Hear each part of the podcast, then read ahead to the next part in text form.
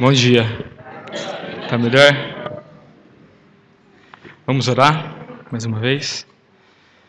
Senhor Deus, eu quero continuar a tua presença, Pai. Quero agradecer pela vida, pela presença de cada um aqui. Quero te pedir por esse tempo, Pai, que a gente possa continuar te louvando, continuar te adorando, Pai. Te peço que o Senhor fale aos nossos corações, que eu possa ser usado por Ti, ó Pai, para ensinar e para aprender que o Senhor nos ensine e fale aos nossos corações. É por isso que eu oro em nome de Jesus. Amém. É, muito bom dia a todos. Queria cumprimentar a todos, especialmente os visitantes. Queria cumprimentar as mães. Parabéns pelo dia de hoje. Algumas eu esqueci. Peço perdão. Ah, quando eu pensei nessa mensagem de hoje, é, pensando nessa, nessa data, eu comecei a pensar em algumas ideias, né, no que a Bíblia fala sobre, né, sobre a maternidade. E uma frase que veio na minha mente, algo que eu, eu ouvi, uma, um dito popular, né, diz assim: quando nasce o primeiro filho, nasce também uma mãe. E eu comecei a refletir sobre a, essa mensagem, sobre essa ideia. Né, e de fato, o nascimento do primeiro filho traz muitas mudanças na vida da mulher. Né? Ela agora tem uma nova vida, ela agora tem um ser que depende dela, né? onde ela vai cuidar, ela vai alimentar, né? ela vai se relacionar com uma nova pessoa. E muitas vezes os seus próprios desejos, as suas próprias necessidades, às vezes ficam de lado, né? por conta dessa nova vida que ela, que ela recebe. Né? E algumas pessoas, é, às vezes a gente se esquece de que essas mudanças elas começam muito antes do nascimento, muito antes de receber, né? nos planos que a mãe, que a família faz, né? ao se preparar para receber aquela criança. Né? Muitas vezes esses, essas mudanças acontecem no simples desejo, às vezes muito antes daquilo ser possível, daquilo se tornar realidade. Né? E isso, isso é muito forte, né? isso é a mudança que acontece na vida da mãe. Mas é uma coisa que eu percebo, né, observando, acho que não é, não é muito difícil perceber que aqueles que abraçam, né, aquelas mães que abraçam a maternidade, que acolhem, considerando as dificuldades, as mudanças, considerando todas as os pormenores, né?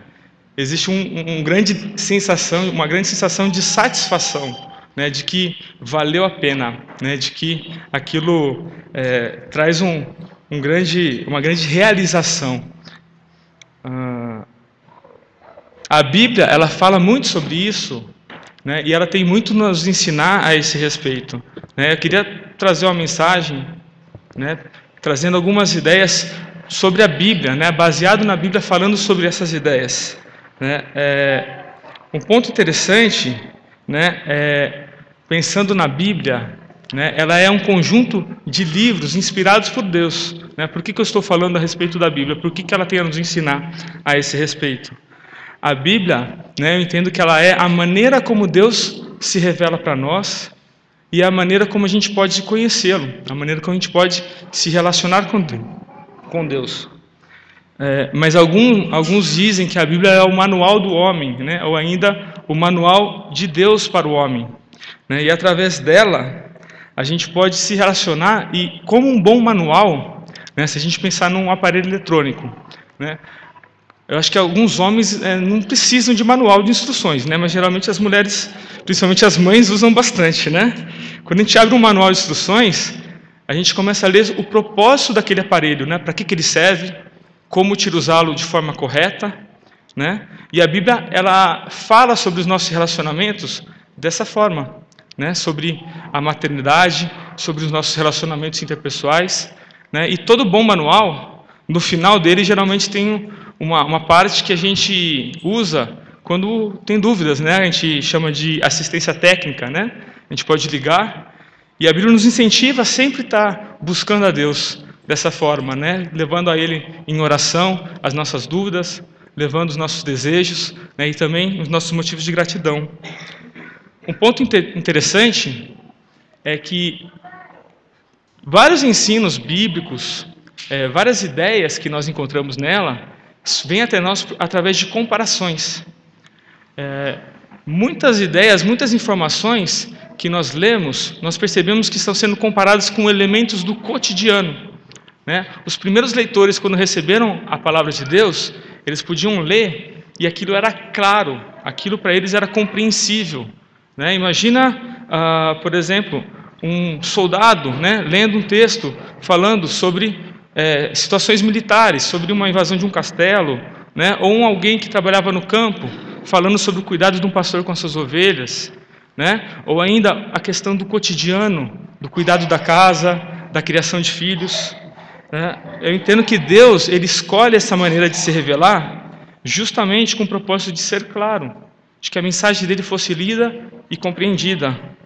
Né? É, uma, algo interessante, né, algo que me surpreende, é que o nosso próprio relacionamento com Deus, a Bíblia compara entre os nossos relacionamentos humanos.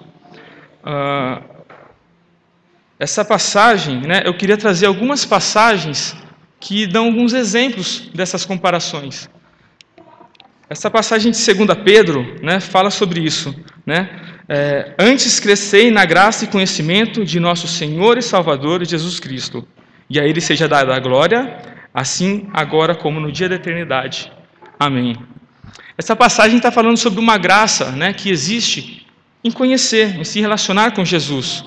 Mas quem é esse Jesus? É o nosso Senhor, nosso Salvador. Imagina uma pessoa que vivia no feudalismo, né? entender que essa relação de senhor e servo, isso para ele era, era claro, isso era compreensível. Né? Essa próxima passagem, é, Deus ainda se mostra ainda mais íntimo, mais pessoal, né? quando ele compara a nós, como a sua igreja, como uma noiva que está sendo preparada para um casamento. Diz assim: Alegremos-nos e exultemos e demos glória a Ele, porque chegou a hora das bodas do Cordeiro, e a sua noiva já está preparada. Para vestir-se foi-lhe providenciado linho fino, puro e resplandecente. O linho fino representa os atos de justiça dos santos. Né? A ideia dessa passagem é que as nossas atitudes, a nossa santificação, é como a preparação de uma noiva que vai se encontrar com o noivo. Né? Então, novamente, Deus está usando esse relacionamento íntimo e pessoal para mostrar o relacionamento que Ele deseja ter conosco. Mas Deus ainda se aprofunda. A Bíblia ainda usa outros exemplos. Né? Deus é o Pai de cada cristão, de cada um que crê, né, nessa passagem em Lucas, que diz assim: Qual pai dentre vós, se o filho lhe pedir um peixe, em lugar disso lhe dará uma cobra? Ou se lhe pedir um ovo, lhe dará um escorpião? Ora, se vós, apesar de seres maus, saberes dar o que é bom aos vossos filhos, quanto mais o Pai que está nos céus dará o Espírito Santo àqueles que lhe pedirem.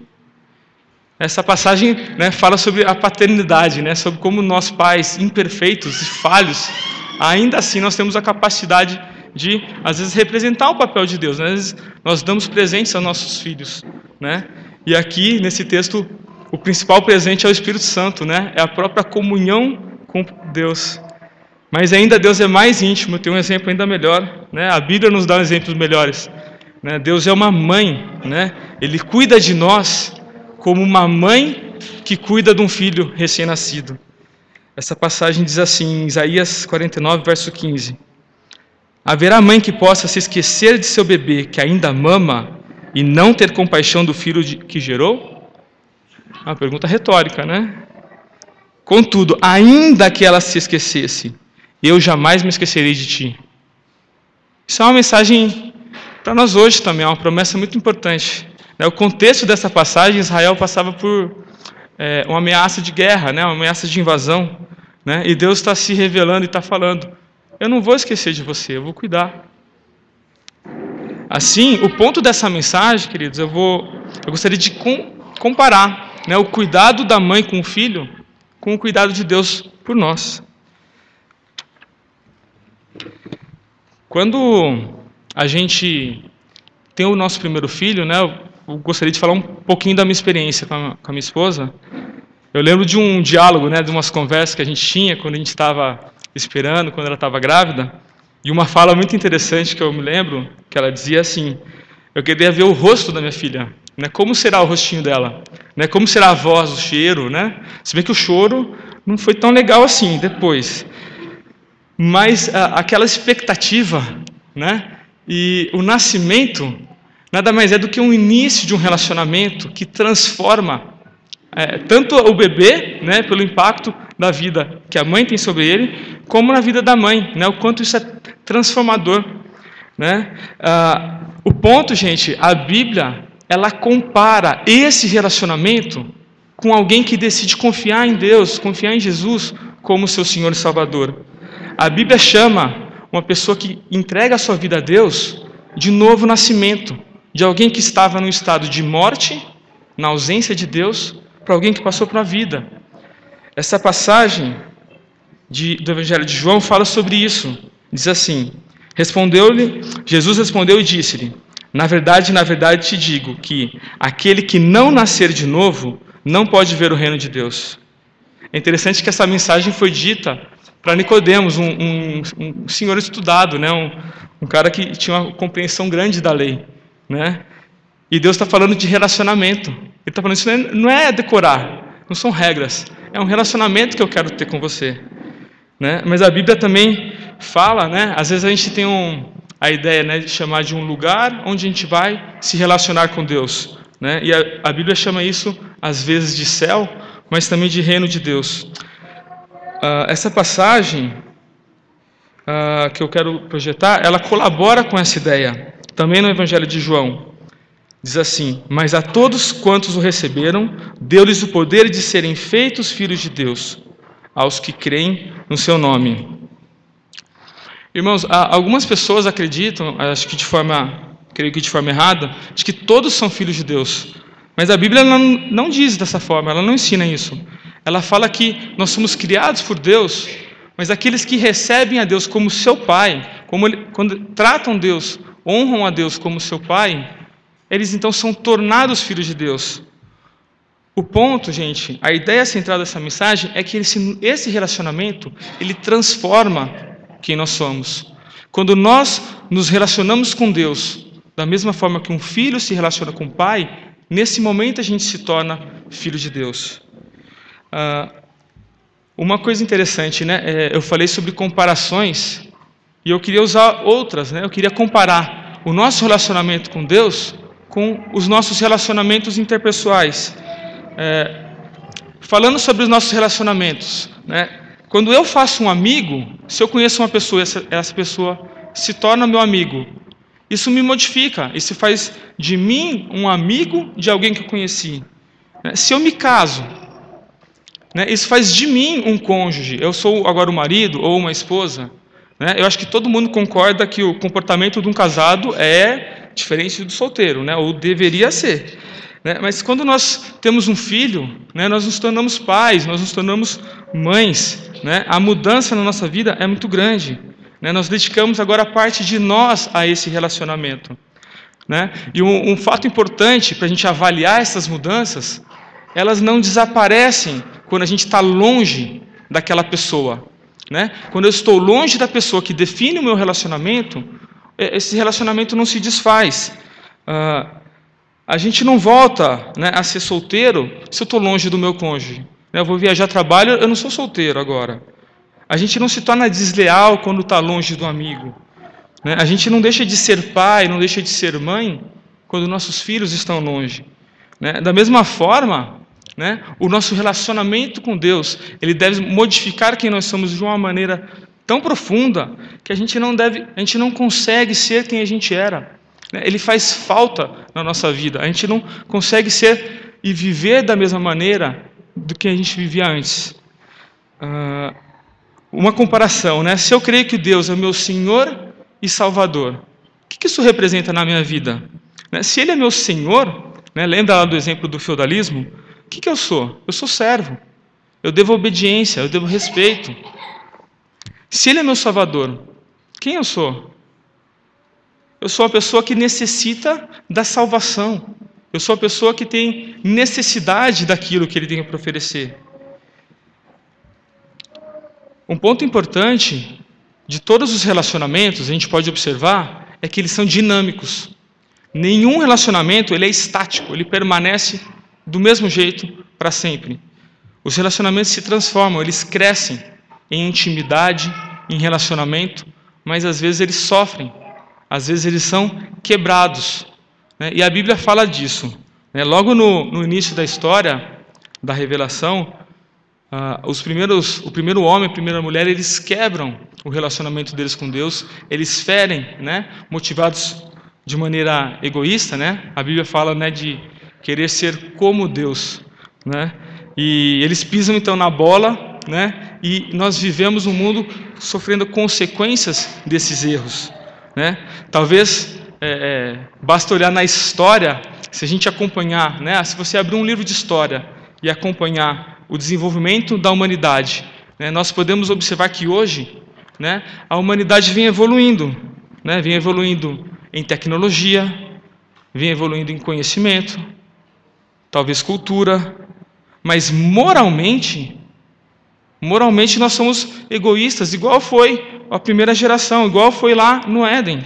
Né? Moralmente, né, se a gente olhar para um telejornal, né, o século XX, uma breve pesquisa que eu fiz, foi o maior, teve o maior número de mortes por guerras, né, índices de corrupção, suicídio. Né? O novo século agora se fala em depressão e ansiedade como sendo o grande mal desse século. Né? Nós vemos que o mundo tem sofrido consequência de ter se afastado de Deus.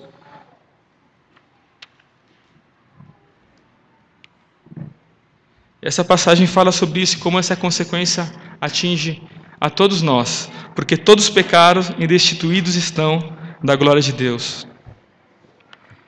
E da mesma forma, irmãos, da mesma forma que esse relacionamento quebrado né, entre Deus e nós, ele é algo sério, é algo grave, a gente observa o reflexo dessa quebra nos nossos relacionamentos humanos. Né? Nós vemos agora amigos interesseiros, nós vemos homens e mulheres que traem seus cônjuges. Nós vemos filhos que desonram e envergonham os pais. Nós vemos pais que abandonam seus filhos, às vezes fisicamente, às vezes emocionalmente.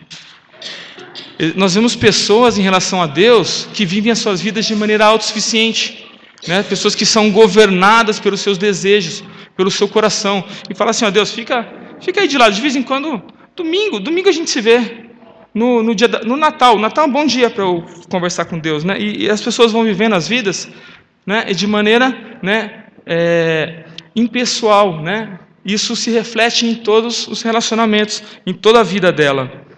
E muitas vezes, né, ao ser governada pelos próprios desejos, as pessoas se enganam, elas caem num erro, elas caem em tropeço.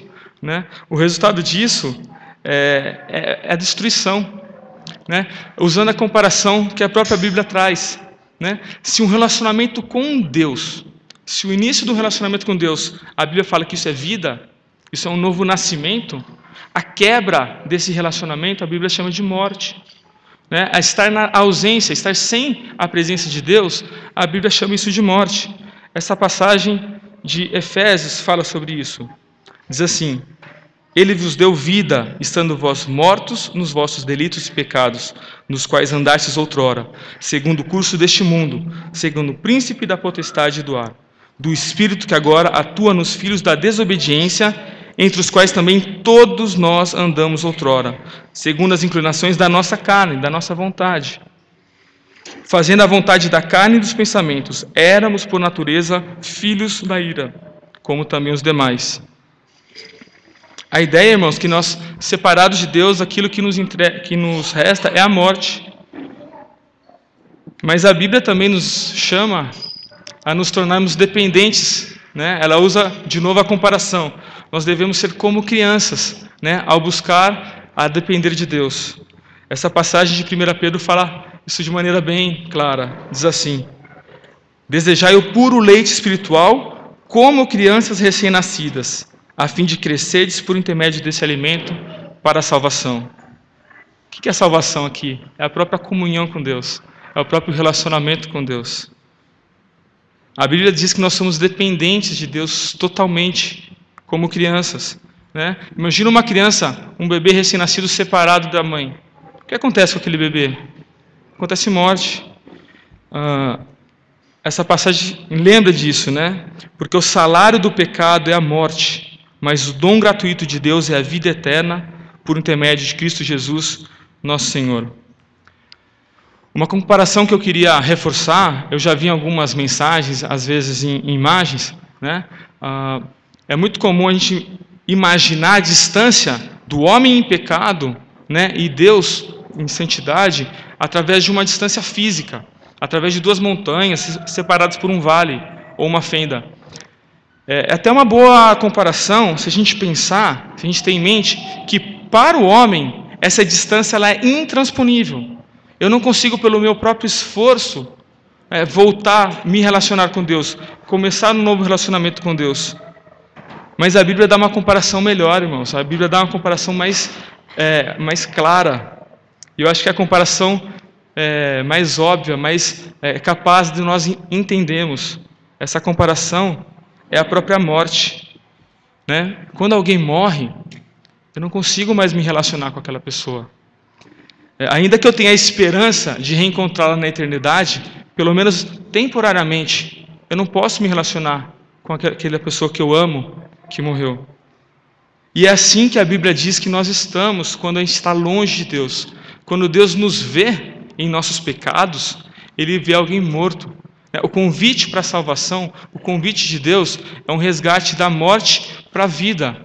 É um novo nascimento é, uma ideia né, sobre a nossa fragilidade, sobre a nossa incapacidade, né, pensando no nascimento. Alguém que se lembra do seu próprio nascimento? Né, alguém que pode dizer que ajudou a sua mãe né, no trabalho de parto? Eu creio que não. Né, é, é impressionante como a Bíblia fala como nós somos dependentes. Né? E a nossa vida, nos nossos relacionamentos, em especial as crianças, nós vemos isso de forma clara. Né? Eu vejo pela minha esposa, com a Eduarda, com a minha filha, né, a mãe ela precisa cozinhar, alimentar, cuidar, vestir, lavar roupa, fazer cabeçalho, né, lição de casa, enfim, estou ficando cansado já de falar. Mas a Bíblia fala que isso, é, é, nosso relacionamento com Deus é dessa forma. Nós dependemos de Deus para tudo, né? E pensando nisso, sabendo disso, a Bíblia fala que Deus preparou um plano de resgate. Né? Deus ele olha nessa a nossa condição de pecado, nossa condição de morte, e ele formula um plano. Né? Ele fez um, um, planejamento, da mesma forma que aqueles pais para receber filhos, né? Deus agora formula um plano aonde ele se faz homem. Né? Ele, essa passagem de Efésios fala disso, como Deus vem em nosso lugar e ele nos resgata, onde ele sofre o preço daquilo que nos afasta dele, que é a morte. Diz assim: Tende em vós mesmos o mesmo sentimento que houve também em Cristo Jesus, o qual, tendo plenamente a natureza de Deus, não reivindicou o ser igual a Deus, mas, pelo contrário, esvaziou-se a si mesmo, assumindo plenamente a forma de servo, tornando-se semelhante aos seres humanos. E assim, na forma de homem, humilhou-se a si mesmo, entregando-se à obediência até a morte e morte de cruz. Nós temos um Deus, queridos, que ele se revela, que se mostra, da mesma forma que uma mãe que conhece as dificuldades do seu filho, porque ela experimentou, ela passou, ela viveu aquilo. Nós não temos um Deus distante que olha para a nossa vida e, e, e simplesmente é, nos deixa. Né? Ele olha e fala: Nossa, a pessoa está né, tá se lascando lá e eu estou aqui. Né? A Bíblia fala sobre um Deus que se relaciona, um Deus que nos busca. Né? Talvez você faça a seguinte pergunta, né? eu já me perguntei assim, em um momento de dor, em um momento de sofrimento, talvez você se pergunte, né? onde, onde estava Deus naquela hora? Né? E eu me pergunto, né? eu vou repetir a pergunta que eu me fiz. Né? Aonde que você estava quando Deus se fez homem e veio e morreu na cruz no seu lugar e no meu lugar? Né? Ele veio, ele deixou a sua glória, ele experimentou fome, dor, frio, humilhação. Eu fui outro dia no Detran, eu me senti humilhado. Fui mal atendido por algo que eu já tinha pago, eu me senti humilhado. Mas eu tenho um Deus que não merece, ele foi muito mais humilhado. E aonde eu estava? A Bíblia fala de um Deus que se interessa por nós e vem nos buscar. Ah, essa passagem de Hebreus fala da capacidade de Deus de nos consolar nesses momentos. Fala assim: pelo que convinha que em tudo fosse semelhante aos irmãos, falando sobre Jesus aqui, para ser misericordioso e fiel, sumo sacerdote naquilo que é de Deus, para expiar os pecados do povo, porque naquilo que ele mesmo, sendo tentado, padeceu, sofreu, ele pode socorrer aos que são tentados. Nós vemos no Antigo Testamento, né, na primeira parte da Bíblia, é, Deus né, planejando, né, Deus executando um plano de resgate, onde ele institui um sistema de sacrifício de animais, né, como um símbolo daquilo que apontava para Jesus. É, essa passagem de João fala sobre isso. Quando João Batista vê Jesus, ele diz assim: No dia seguinte, João viu a Jesus que vinha caminhando em sua direção e disse: Eis o Cordeiro de Deus que tira o pecado do mundo. Que cordeiro é esse? Esse é aquele cordeiro do Antigo Testamento. É o cordeiro que morria naquele sacrifício. Aquele que simbolizava o pagamento pelos nossos pecados. Agora é o cordeiro do próprio Deus que vem e morre no meu e no seu lugar. A Bíblia nos dá uma comparação ainda mais íntima dessa, desse sacrifício. Né? Essa passagem de, também de João fala de uma maneira mais íntima, de um amor sacrificial que toda mãe entende porque tem pelo seu filho. Diz assim: ah, Porque Deus amou o mundo de tal maneira que deu o seu Filho unigênito, para que todo aquele que nele crê não pereça, mas tenha vida eterna. Deus ainda amplia a, a, essa comparação, Deus amplia o nosso entendimento quando nós vemos na Bíblia que Deus ele nos amou como filhos, quando nós éramos pecadores, como nós éramos rebeldes a Ele. Essa passagem de Romanos fala sobre isso. Dificilmente alguém morreria por um justo, pois poderá ser que pelo bom alguém se anime a morrer. Mas Deus prova seu próprio amor para conosco, pelo fato de ter Cristo morrido por nós, sendo nós ainda pecadores. A ideia, queridos, que a fé depositada naquilo que Cristo já fez, naquilo que Ele pagou, ela me leva a me relacionar com Deus de maneira íntima, como uma mãe ao receber um filho. É, eu posso agora é, ter um novo relacionamento que altera a minha qualidade de vida e a minha fé que altera a minha esperança da vida eterna.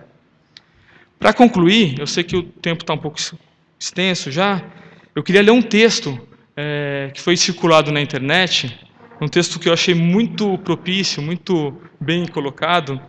Ele é um diálogo entre dois bebês que estão na barriga da mãe e ele fala, ele justamente compara, né, o relacionamento deles com a mãe e o nosso relacionamento com Deus. É, eu vou ler, ok? No ventre de uma mãe havia dois bebês. Um perguntou ao outro: Você acredita em vida pós-parto? E o outro respondeu: É claro, tem que haver algo após o parto. Talvez nós estejamos aqui para nos preparar para o que virá mais tarde. Bobagem, disse o primeiro. Que tipo de vida seria essa?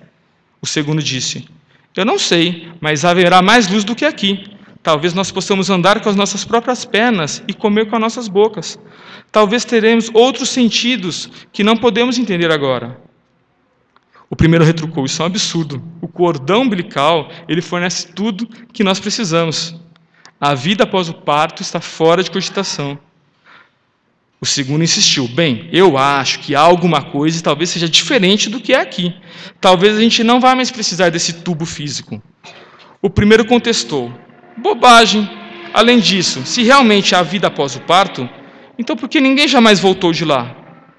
Bem, eu não sei, disse o segundo, mas certamente vamos encontrar a mamãe e ela vai cuidar de nós.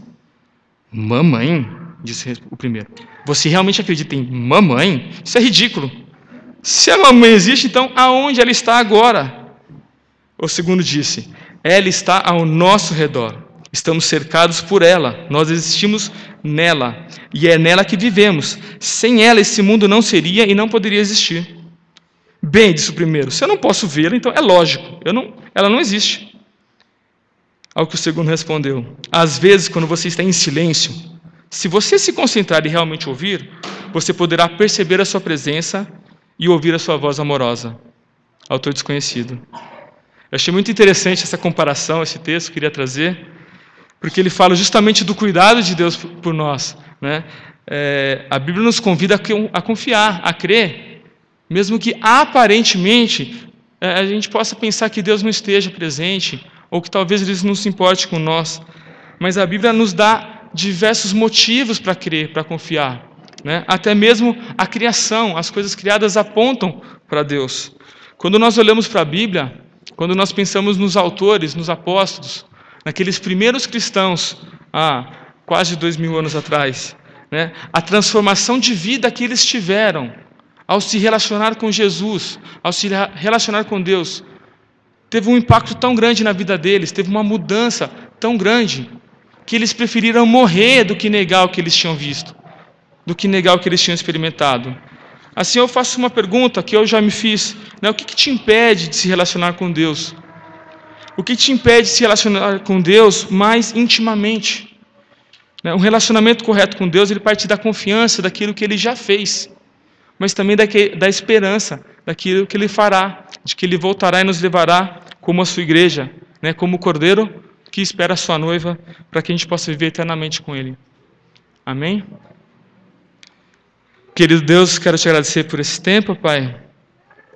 Quero te pedir, Pai, que o Senhor nos ensine, que o Senhor fale aos nossos corações, que essa mensagem possa ter sido usada por Ti, Pai. Te peço que o Seu nome tenha sido engrandecido, que o Senhor receba toda a honra e toda a glória, Pai. Em nome de Jesus eu oro e agradeço. Amém.